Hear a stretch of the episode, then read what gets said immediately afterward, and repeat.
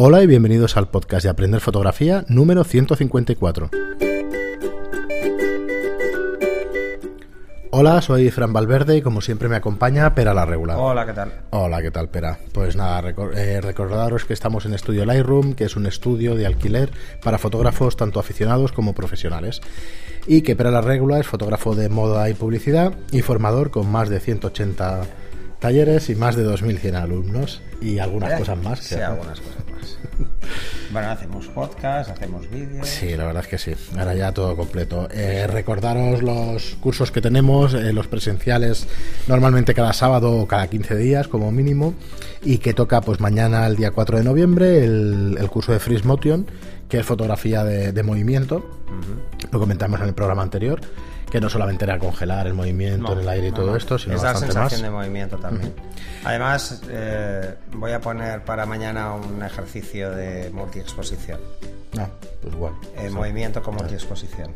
eh, Cómo Queda jugar chulo. con eso, que queda muy chulo, es muy divertido. Y creo que. Algún día sopesábamos el tema del... eh, ¿Cómo se llama? el, light- eh, sí, el, el flash painting. El flash painting este, el de la o light painting o algo Light así. painting. El pintar De- de con hecho, luz y eso. En el último taller lo hicimos, hicimos, sí. lo hicimos con un móvil, que a la gente le encantó, que es ver cómo congelamos el movimiento, pero no podemos congelar una luz, precisamente porque, porque entra dentro de la exposición. Pues la verdad es que si hay interés, pues Pues- lo podríamos plantear. Sí, pero ves, por ejemplo, es eh, el, ejercicio que tengo para mañana es un ejercicio en el que podremos jugar, en vez de, de hacer este tipo de cosas por Photoshop, es hacerlo directamente con cámara, con obturador abierto, y es jugar, a, por ejemplo, la modelo, ponerla en dos posiciones diferentes y lanzar dos destellos de flash en estudio. Y entonces, bueno, se ve como transparente, queda, Sí, sí, sí, queda muy chulo. chulo. Y las zonas que se solapan se ven perfectamente expuestas.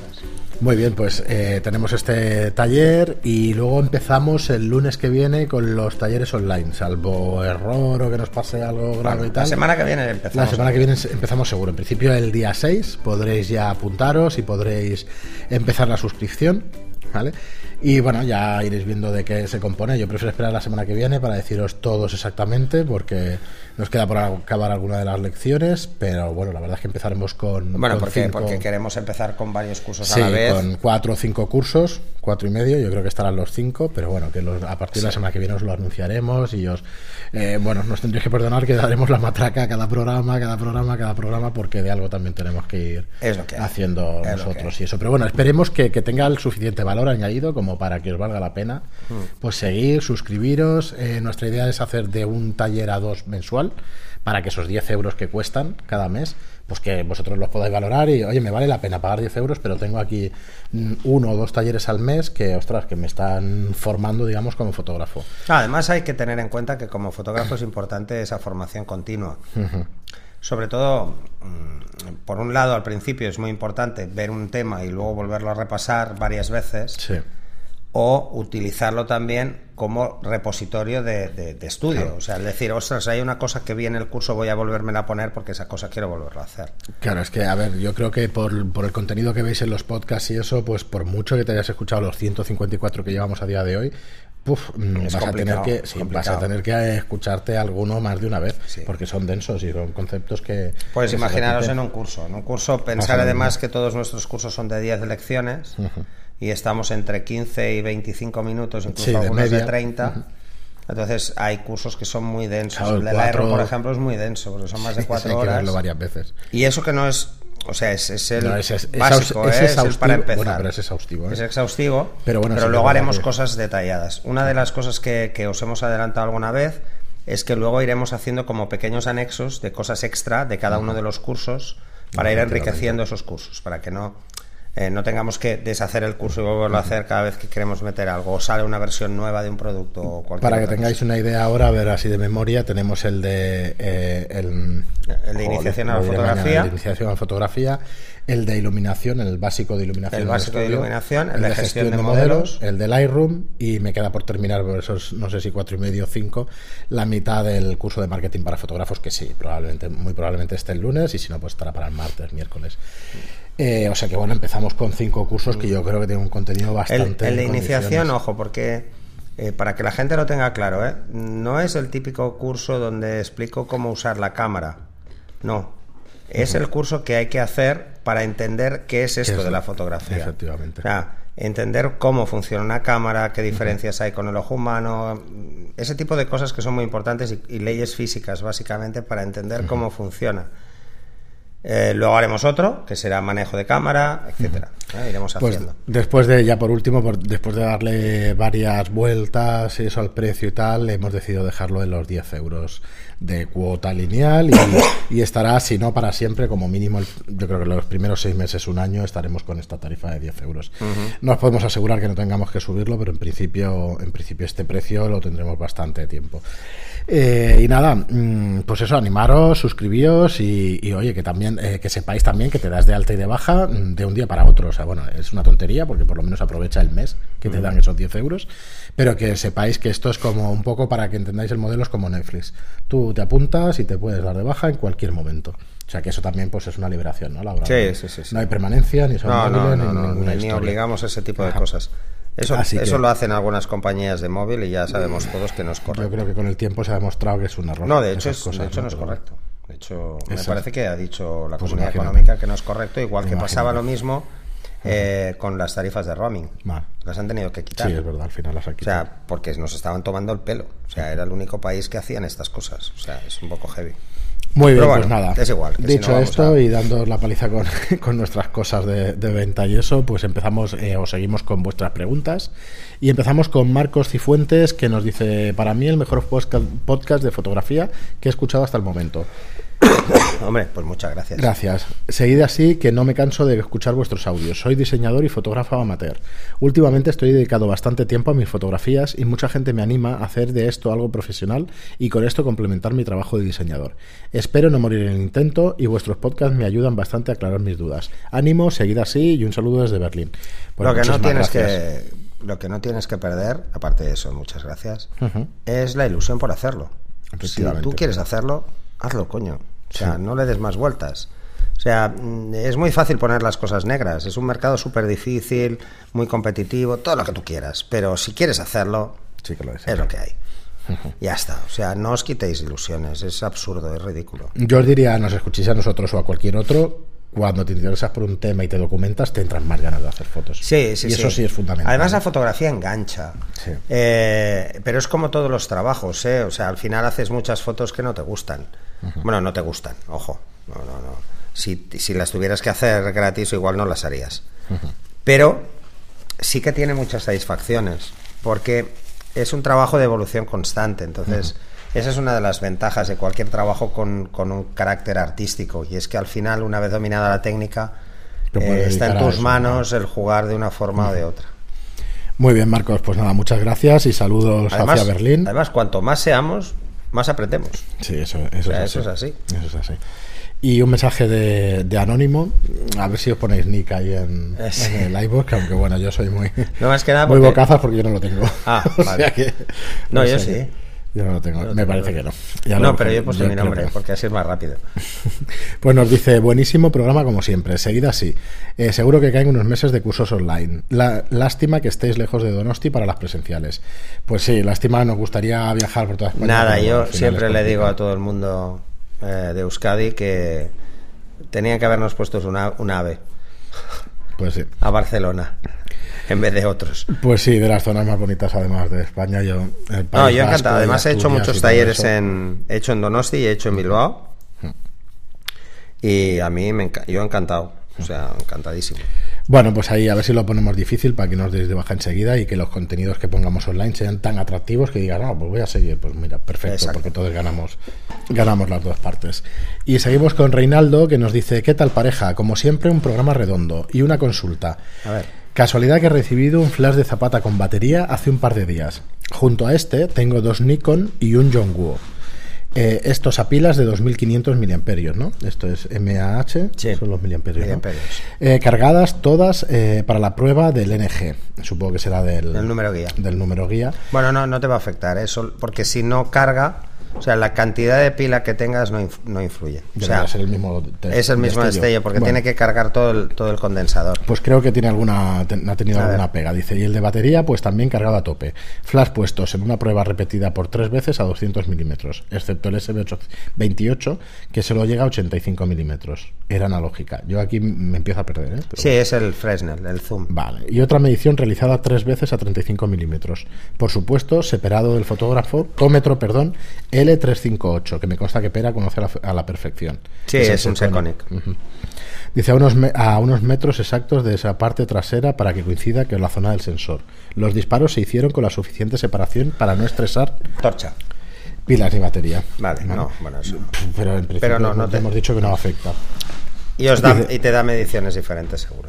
Sí, tan solo el SB900 de Nikon llegó a F45, Sí. puesto a 200. Seguido el Yongguo, que estuvo a 36,2 y a 35 el Nikon obtuvo 32,2 y 29,2. La cuestión es que el Nikon, pues perfecto, porque creo recordar que el fabricante anu- anuncia un número guía de 33 aproximadamente, con lo que vale. Pero los otros, que anuncian un NG de 60, todavía no sé de dónde salen. Pues cuan- porque más zoom hay, eh, porque más zoom no hay. ¿De dónde me he perdido? Salud. Bueno, eh, normal, ya os lo avisé, ya os dije que, que el número de guía no se cumplía, salvo en los modelos de más alta gama que se acercan más. No suele cumplirse, no suele cumplirse por varios motivos. En primer lugar, porque delante de la antorcha tenéis un plástico, ¿no? un plástico que con el tiempo se va oscureciendo. Vale. ¿Vale? Se va quemando. Ese plástico que se va quemando os va perdiendo un poco. Vale. De todas formas, es un poco engaño, porque el número guía para un flash de zapata debe ser a 105 milímetros. Si haces la medición a 200 no es correcto. Luego, hay que tener en cuenta otra cosa. En el flash no debe afectar la cámara montada, porque si la cámara es full frame o APS-C, el zoom cambia. Pensar que, claro, claro. que se hace un ajuste automático, el flash hace un ajuste automático en función de, de cómo es el sensor de grande. Hay que hacer la prueba con el flash fuera de la cámara y en manual. Vale, vale. ¿Vale? Nunca hacerlo en ETTL porque vais a medir el predestello. Entonces, es normal que te pase. O sea, pero es normal por eso, porque nos toman el pelo. O sea, número guía Es un tema 56. marketing total Totalmente. Es, es simplemente para intentar englobar un. Es, es- podrían decir que es el número guía o podrían decir que es el número del modelo. Y luego busca tú el número guía. En teoría el número del modelo se asocia al número guía, Sí, pero no es cierto, sí, porque en Nikon no lo hacen, porque Nikon el SB800 Sí, no tiene nada que no ver. es que sea 80 guía. No tiene nada que ver. Y por ejemplo en Canon el, el, el 560 sí que lo es, 56 es el guía. ¿Vale? Entonces, bueno, vigilar esto. Normalmente el número guía debe aparecer en el, en el manual mm, a cada focal y debería cuadrar, pero no va a cuadrar. ¿eh? Os lo avisé, no cuadra. Y además hicimos una prueba en el estudio el otro día, precisamente en el taller de flash de Zapata, precisamente para ver en algunos flashes que no puedes tú, no te informan de la distancia, saber cuál es el número guía para hacer el cálculo por la ley inversa, que es muy sencillo, y haceros una pequeña tabla para saber en Sí, cada potencia qué distancia en función de qué apertura hay. Esto en los, en los flashes antiguos estaba más. Sí, porque era una rueda, esta. era muy Era sencillo. como un interruptor. Yo tenía uno de un interruptor que, que movías y se te iba al F Sí, y te decía había el de tres, el de tres franjas. En uno decías el ISO, en otro parecía- decías la apertura y en el otro Claro. le decías la focal. parecía bueno, no física focal. cuántica aquello a los 12 o 14 Pero años, bueno, en eh, había de dos y había de tres. Sí. Y luego estaban en los METs grandes, el de antorcha lateral, estaba la rueda, que eso era fantástico, porque en una sola rueda veías todo. Y a la que tú ponías una ya sabías la Ya siguiente, la siguiente, la siguiente, las tenías cuadradas, ¿no? No, no, no cuadra. Esto deberíamos quejarnos todos eh, a las compañías, a los fabricantes, porque es una tomadura de pelo. Pero pensar eso, son pruebas de laboratorio para el número guía, con una antorcha nueva inmaculada, con un cristal frontal nuevo inmaculado, con un Fresnel que no falla y con el tiempo todo eso se va gastando y es normal que os pase. Muy bien, pues nada, gracias por tu pregunta o gracias por tu apreciación, Reinaldo. Y seguimos con Magobe 611. Dice, muy buenas chicos, me estoy iniciando en el mundo de las bodas, tengo una Canon 6D y como segundo cuerpo la 40D. Pero a ISOs muy altos aparece un ruido que no me gusta nada en las fotos de la 40D. Aparte de no, eh, al no ser full frame, el tema del factor de conversión en ocasiones no me viene nada bien. Estoy pensando en comprar un segundo cuerpo que me dé buena calidad y que no, haga tan, y que no haya tanta diferencia en la, con la 6D. Ah, En algún podcast os escuché que la EOS 1 Mark II da muy buena calidad. Eh, además no la usaré para vídeo. ¿Qué opción me recomendáis? Luego algún gran angular fijo. Tengo un presupuesto ajustado. Por cierto, sigue en pie el bocata de calamares y la cerveza para el curso de flash de mano cuando vengáis a Madrid. Pues nada, gracias. A ver, en primer lugar, eh, la EOS 1 Mark II es una cámara de hace 15 años. Sí. No, yo hablaba de la 1 De la DS, 1 DS. Mark III, que es una cámara de hace 10. Ojo, ojo con esto, ¿eh? Eh, no es una cámara pensada para trabajar con ISOs muy altos. De hecho, no puede subir mucho el ISO. ¿eh? No, o sea, ISO mayor es tenemos, de- de 3200. hecho todavía aquí porque pagaban tan poco que digo me la quedo, pero No, para no tiene ningún altos- sentido. Entonces, si quieres una cámara que te aguante buenos ISOs, te tendrías que ir a la 5D Mark IV o la 5D Mark III. Eh, pero insisto, insisto. Miros al programa hace tres programas. Miraros lo de la caída del rango dinámico. No solo es un tema de que tengáis ruido, ¿vale? Es que además en una boda tenéis ruido, lo que se llama por temperatura. Vuestro sensor se calienta más porque lo usáis constantemente. Entonces es, hay un ruido asociado a la temperatura del sensor. Si grabáis mucho en vídeo veréis que tenéis un ruido asociado a eso, pero en vídeo no se nota porque estáis trabajando con una resolución partida, o sea, realmente de cada cuatro píxeles coge uno, junta esos cuatro, porque tiene que bajar de una resolución de 5000 puntos a 1980. Entonces, por cada píxel, eh, realmente son, de, por cada tres píxeles es como si fuera uno, entonces no se nota tanto el, el ruido térmico. Pero en una cámara que está trabajando constantemente a ISOs altos, eh, sí que hay ruido térmico, porque el sensor está todo el rato encendido. Entonces, pensar que eso también puede afectar. No es lo mismo hacer una foto suelta en nocturna que pasarse la noche haciendo fotos. El ruido térmico se incrementa. En- y lo dicho, ¿eh? cuando estáis disparando a saco, pues se incrementa más rápido. Pero el problema del ruido es porque está mal iluminado. O sea, no estás escogiendo la mejor situación para hacer la foto. O probablemente no te estás apoyando lo suficiente en un flash. Eh, ya sé que el flash, eh, no, que no quiero romper la atmósfera, no, es que no la romperás. El problema es que La que pérdida de rango dinámico que tienes asociada a un ISO alto, sumada a que si encima tienes una ligera subexposición, te va a dar un ruido no feo, lo siguiente.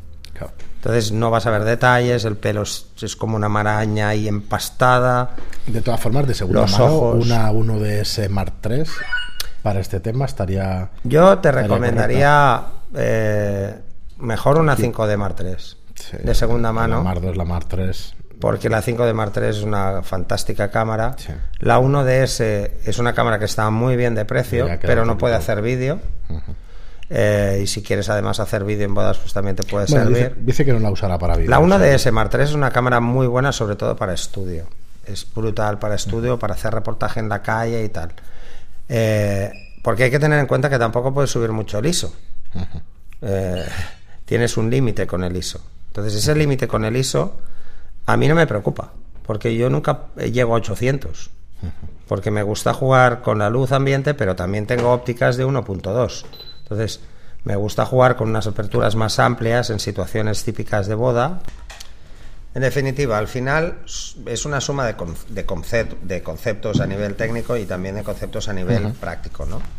Es depende mucho del tipo de foto que te guste, pero al mismo tiempo hay que tener en cuenta que, por ejemplo, un fotodiodo que es mayor va a tener mejor rango dinámico, va a tener menos problemas de nitidez, eh, cuanto mejor sea el objetivo, menos problemas vas a tener de contraste, y toda esa suma si encima trabajas con ISOs altos, pues bueno, si tienes las mejores condiciones de todo lo demás, pues mm, verás bien eso. Pero si tienes un mal objetivo y una cámara muy buena, el contraste te lo marca el objetivo. Ajá. O sea, dinos un poco el equipo que usas y quizá te puedo te puedo dar Sí, porque un- una, la al cámara menos sí, cómo lo puedes, 6D, cómo la lo puedes 40D. hacer para probar y para que tú veas si puedes sacarle más jugo. Y luego nos preguntas por algún gran angular fijo. Pues El con un 14. presupuesto ajustado, complicado. Muy complicado, porque los grandes angulares para full frame de calidad son, por ejemplo, el, el Canon 14. el 14 282, la versión 2, y estamos hablando de objetivos de 1700 para arriba, ¿no? Ahora lo mirábamos en- en Amazon, 1800 o 1700 euros la versión 2, que hay que mirar muy Hay bien. que quién mirar lo- muy bien, ¿eh? quién lo vende Y 2.500 el precio oficial, digamos, o el precio del PVP recomendado. Entonces, Entonces claro, un gran angular 700 euros bueno es muy caro. Sí. Muy caro. Pensar que cuanto mayor es el ángulo de visión, más buenas tienen que ser las lentes. Eh, y además tienen que ser grandotas. Y, eh, porque hay mucha curva, hay mucha deformación esférica, entonces hay muchas aberraciones con facilidad si trabajas aperturas muy amplias. Es delicado. Los grandes angulares son delicados. ¿eh? Pero hasta 14 no hay problema. Si bajas de 14, en los 10 y el 8, y eso ya son ojos de pez, ahí Sí, ya te complicas mucho. Deberías quedarte en ángulos entre, por decirlo así un poco a la bestia, entre 120 y 160 máximo. Si no tienes demasiada prisa, encarga tu tienda de confianza donde estés, que cuando salga uno de segunda mano Sí, de o precio, probarlo. Si pues, lo puedes probar, eh, fantástico. que te vayas a segunda mano, porque al final las lentes, el desgaste es el del motor de enfoque. La Además, no tiene desgaste. pensar una cosa, ¿eh? No hace falta irse a este mega objetivo tan caro. Eh, por calidad óptica os podéis ir a un Zeiss, que igual son 500 más barato, pero no tiene AF. Pero es que con un gran angular No te F. hace falta la F. Piensa verdad. que igual a un metro ya estás en hiperfocal. Eso es cierto, no O sea, AF para nada. plantearos eso a la hora de tirar de un lo que llamamos gran angular o ultra gran angular, ¿vale? Eh, pensar que hasta 35 milímetros es un angular. Es un gran. eh, de 35 para abajo, ¿eh? De 35 a 24 hablamos de angulares y de 24 por debajo de gran angulares. Entonces, bueno, 24 es el límite eh, casi entre angular y gran angular. Pero vamos, un 20 es fantástico, un 14 es fantástico, 16, estas cosas. Lo que pasa es que hay focales que no existen. O sea, es fácil que 16 os cueste encontrar. En APS-C no, pero en full frame sí. Muy bien, Magobe, pues muchas gracias por la pregunta. Eh, También nos dicen muchas gracias por vuestro trabajo, es genial y nos ayuda a crecer un poco todas las semanas. Un saludo. Pues un saludo para Gracias. ti. Y gracias. Y seguimos con Jaume Cifré, que nos, dije, que nos dice muy buen tutorial para Flash Canon, que fue hace dos programas. Ah, sí. Hiciste el repaso de todas las funciones de- del Flash. Bueno, sencillito, pero al 580. menos si hay alguna duda, Sí, lástima que esto referencia. hay algunas cosas que mejor verlas in En- situ. bueno, ya lo iremos viendo con los Sí, temas sí, de los cursos online y eso lo iremos viendo. Y seguimos con Sebastián Rodríguez que nos pregunta, dice, pregunta para Pera. Él A dijo que no solía utilizar más de ISO 800. No, lo acabo de decir hace, hace un momento. Dice, pero bueno, él eh, insiste que me A ver, parece vale. bien. Dice, eso es por un tema de limitación de su cámara. Si tiene en las manos una cámara en el que puede utilizar ISO 20000 sin ruido como una Nikon D5, ¿seguiría utilizando el ISO tan bajo? Bueno, Eh, sí, seguiría Sí, pero- utilizándolo. claro, porque por pero precisamente suba- por la pérdida de rango dinámico. Prefiero utilizar un ISO más contenido y tener más rango dinámico, con lo que tengo más contraste. Pero, ¿cuál es mi problema? Mi problema es que invierto mucho más en objetivos que la media. Claro, eh, cuando estás trabajando con objetivos de 2.000 euros o 3.000, pues eh, tienes un nivel de contraste muy bueno y tienes aperturas más amplias. Yo todos los objetivos que tengo son mínimo 2.8, pero los, el 50 y el 85 son 1.2 y el 50 en 1.2 a la distancia a la que trabajas eh, tiene muy buena resolución para hacer fotografías de interior sin flash y, o con flash solo de relleno y trabajar a un a una apertura, pues tampoco hay que llegar a 1.2, pero puedes trabajar a F2 perfectamente, con una profundidad más que de sobra, porque con un 50 es fácil. Sí, sí, sí. Yo seguiré utilizando ISOs bajos, precisamente por, por lo que os he dicho, te he dicho al principio, que es el tema del rango dinámico. Eh, porque eso es inevitable, no lo vamos a poder perder. O sea, de momento no llegamos tan lejos con, con la tecnología. Además, una cosa es que el, el ruido sea visible y otra es que mm, la cámara internamente intente compensar el ruido generando enfoque, máscaras de enfoque. Ojo con esas cosas porque a veces lo que queda es como un pastiche totalmente artificial y se pierde toda la gracia. Seguro que el nivel de ruido cada vez sea más bajo, todo lo que tú quieras. Pero es un tema de tipo de foto. O sea, es, yo prefiero una foto, mm, aunque tenga que bajar ligeramente, pero que al menos tenga ocho pasos y que no vea una gran diferencia mi cliente entre una foto hecha eh, normal o, o sin luz. O sea, que, que al menos pueda tener un nivel de detalle similar. Y ahí realmente lo único importante es invertir en ópticas por contraste. De todas formas, y por hacer la gracia, yo probaría una, Nikon 5D. Sí, sí, ahora podemos mismo, ¿eh? probar.